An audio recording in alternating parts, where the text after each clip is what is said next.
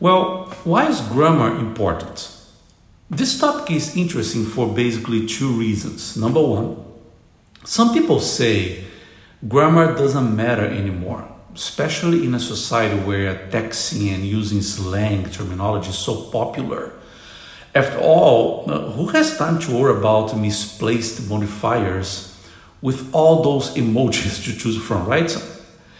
People don't write anymore. We simply use an emoji and the job is done. However, in the professional world, uh, correct grammar is still a critical skill. On the other hand, basic grammatical errors can demonstrate that you're not that professional. And you may miss, you can miss an opportunity if you don't pay attention to that. Reason number two some folks usually come to me and say, Flavius, I don't have problem with grammar. My problem is speaking. Well, that's not true, okay? I'm sorry for that, but that's not true. Grammar supports your speaking. And if you know proper grammar and if you know proper vocabulary, uh, it's easier to use words and sentence. Then, based on that, the theme I'm using today in this Dicas series, episode 3 on week 2, is why is grammar important to your career? Keep this in mind. Whether you're looking for a new job or marketing a product, you're marketing a service, writing, or simply taking an adventure, expose yourself on the web, the way you speak and write really impacts how people per- people perceive you. I think it's very clear. Uh, having good grammar uh, it's going to help you come across as more intelligent, more educated, more professional. Poor grammar can put off clients, uh, put off sponsors, companies, and particularly if you're looking for a job in, in USA, uh, that's important. I could say that a single mistake isn't a big deal, but it may suggest poor attention to details. Yes, that's true.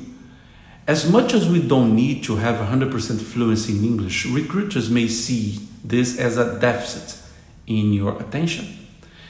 It's okay, it's fine to text in social media with poor grammar, but not so much if you're writing a resume, a cover letter for a job interview, or if you're being interviewed. Those require that your grammar must be close to perfection as much as possible.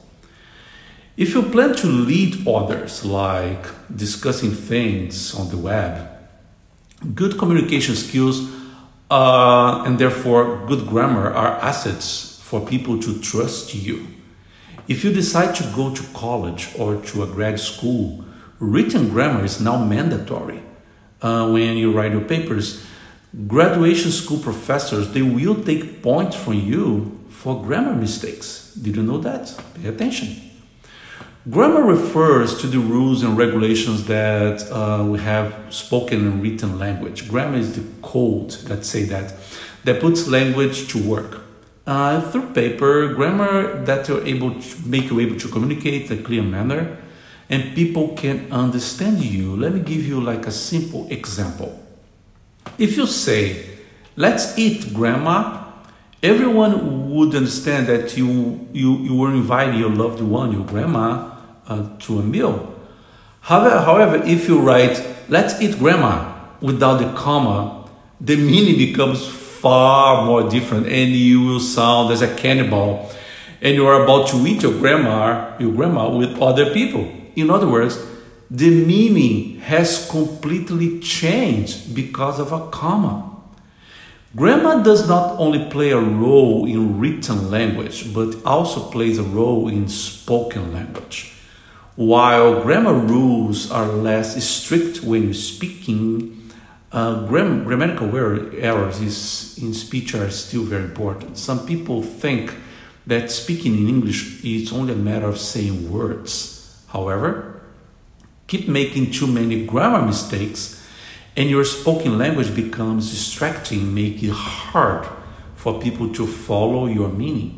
The result is that when somebody tries to pay attention on you and that uh, this person is being is being distracted by your mistakes they stop paying attention on you. If this happens in a job interview, well, you're done. Game is over for you. There are four very important rules in grammar, and I want you to pay attention on those. Rule number one proper use of commas. The comma times your respiration and give, gives meaning to your message in sequence. Number two, uh, the subject verb agreement. Your subject is a plural, well, the verb too. This one is the most common mistakes I have seen on some of you. You start with a singular and the verb is in plural and vice versa. The number two, pronoun antecedent agreement. If you're talking about John, well, the pronoun is he, not she. If you talk about a group, uh, you, you refer to a group and then you have to use they. And rule number four is preposition. Well, there's no doubt preposition is the cornerstone grammar. When you say in, when it should be on, you basically located your sentence in the wrong place. And, and you're gonna cause severe problems to the person that is paying attention on you. So that said, why should you spend time and energy to learn correct grammar and ensure you using it, it correctly in your communication on your everyday life. Why, why you should do that? It's quite simple. Uh, good grammar can help you become a stronger communicator. And to work as a nurse in America, you need that.